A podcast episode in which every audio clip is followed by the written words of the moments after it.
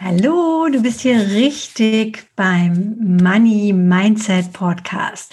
Mein Name ist Iris Irbar und äh, ja, du kannst mich entweder hören oder sehen, wie du magst.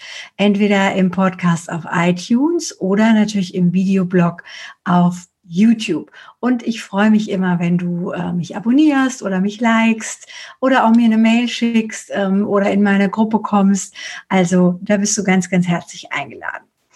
Heute ist Donnerstag und Donnerstag ist immer Tools Day. Also ne, ich habe so ein bisschen so eine kleine Struktur in meiner in meiner Podcast-Geschichte und als das Tool ist sehr großzügig zu sehen. Ähm, und es hat natürlich immer was mit deinem Money Mindset oder mit deinem äh, mit deinen Finanzen im weitesten Sinne zu tun.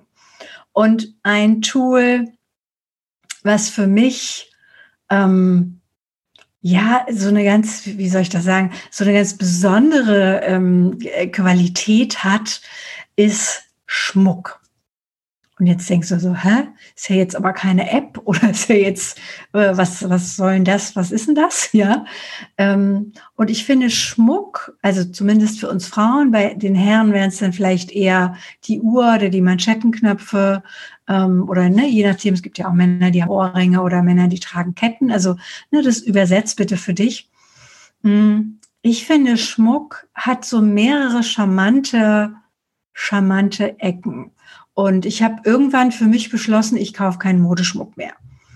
Also ne, es sei denn, er hat vielleicht noch irgendwie einen ideellen Wert, weil ich irgendwo war. Ähm, aber ich kaufe keinen Modeschmuck mehr, sondern ich kaufe, wenn ich mir Schmuck kaufe, oder im besten Fall lassen dir vielleicht auch schenken, ähm, wenn ich mir Schmuck kaufe, dann hochwertig. Der muss nicht immer hochpreisig sein, aber hochwertig.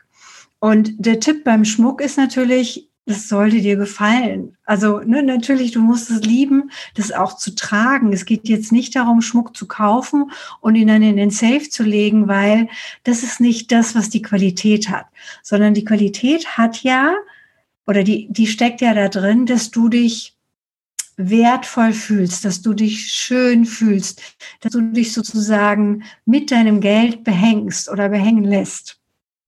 Mm. Und du kannst natürlich auch, ja, mal gucken, wie ist denn zum Beispiel, wenn du irgendeinen Stein im Ring hast, wie, wie ist denn dieser Stein? Also wie, wie ist denn zum Beispiel auch der Wiederkaufswert von dem Stein? Oder ähm, wie ist denn der Goldpreis? Oder was kaufe ich denn für, für ein Edelmetall, was ich vielleicht auch, wenn irgendwas mal blöd läuft, relativ schnell auch wieder zu Geld machen kann? Der Vorteil beim Schmuck ist, du hast ihn immer dabei. Ja, also das finde ich großartig, wann immer mal irgendwie Not am Mann ist oder Not im Cash oder keine Ahnung, die Kreditkarte nicht funktioniert oder aus irgendwelchen anderen Gründen deine Karte äh, kein Geld mehr ausspuckt, ja. Den Schmuck hast du an dir oder die Uhr hast du an dir und vielleicht gibt's jemand, mit dem du da auch was tauschen kannst. Mm, Im blödesten Fall ein Pfandleier oder irgend sowas, ja. Aber Juweliere und Schmuckgeschäfte gibt's ja, gibt's ja meistens. Mhm. Also es macht dich wertvoll, es macht dich schön. Also ne, es steigert sozusagen ähm, nochmal was. Ähm, und der Vorteil ist, das Geld, was du da anlegst oder mit dem du dich da auch wirklich ja auf eine auf eine körperliche Art und Weise verbindest. Ne? Also so, ähm, das ist ja wirklich Hautkontakt bei den meisten Schmuckstücken. Ähm, das gibst du nicht aus. Also das ist vielleicht wie die Goldmünze im Portemonnaie. Das gibst du nicht einfach so aus. Das wirst du nicht irgendwie einfach so weggeben. Und ich mache das halt auch oft so, dass ich meinen Schmuck kaufe, wenn ich zum Beispiel unterwegs bin. Ja, wenn ich jetzt der Ring ist aus Paris, ja. Ähm, also dass ich auch mit den Sachen dann dann noch irgendwas verbinde, ähm, was es noch schöner macht und wo ich eben viel länger brauchen würde, im Zweifelsfall, wenn ich es denn müsste, äh, das vielleicht in Geld oder in Cash wieder umzutauschen. Also frag dich mal, ob das vielleicht auch ein Tool wäre, mit dem du vielleicht dein, dein Money-Mindset beziehungsweise dein Reichtumsgefühl, dein Wohlstandsgefühl so aufpimpen kannst, dass du dich mit dir auch wertvoll fühlst. Und es können ja auch ganz kleine Dinge, ne? kleine, kleine Teile sein, ähm, die, Oder ne, es ist der eine Ring, der vielleicht, wow, äh, auf den du gespart hast und mit dem, dem du dann auch jeden Tag nutzt. Also ich glaube, das ist so das, die tägliche Freude daran. Ähm, vielleicht ist es auch ähnlich wie wenn du dir ein tolles Auto kaufst, weil du, wenn du es täglich benutzt, hat es nochmal einen ganz anderen Wert, auch für dein Mindset, wie wenn du es irgendwo hinlegst und gar nicht anziehst oder gar nicht nutzt.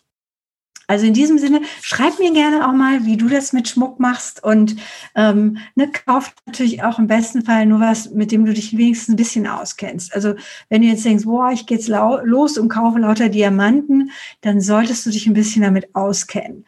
Oder auch mit ähm, anderen Edelsteinen oder ne, ein Edelmetall.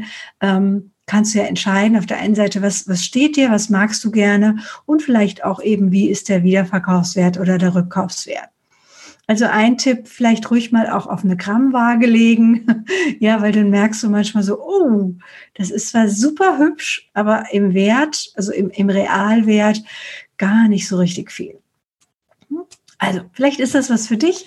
Bleib auf jeden Fall entspannt mit deinem Geld. Und ja, wir hören uns ganz bald wieder hier auf diesem Kanal.